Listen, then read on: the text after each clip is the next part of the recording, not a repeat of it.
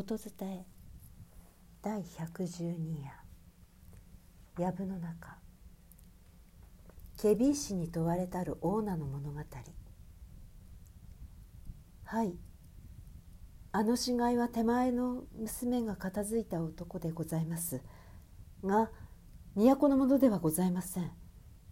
若さの国府の侍でございます。名は金沢の武弘年は26歳でございました。いえ優しい気立てでございますから遺恨なぞ受けるはずはございません。娘でございますか？娘の名は政子。年は19歳でございます。これは男にも劣らぬくらい勝ち気の女でございますがまだ一度も竹広のほかには男を持ったことはございません。顔は色の浅黒い左の目白にほくろのある小さい売りざね顔でございます。竹広は昨日娘と一緒に若さへ立ったのでございますがこんなことになりますとは何という因果でございましょう。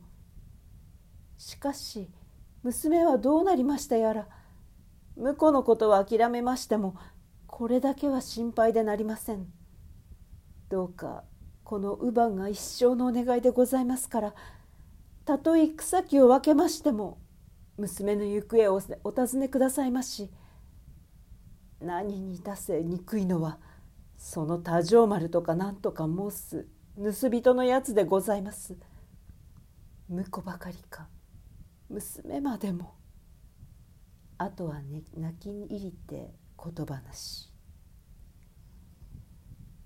藪の中作芥川龍之介音伝え中山優子でした。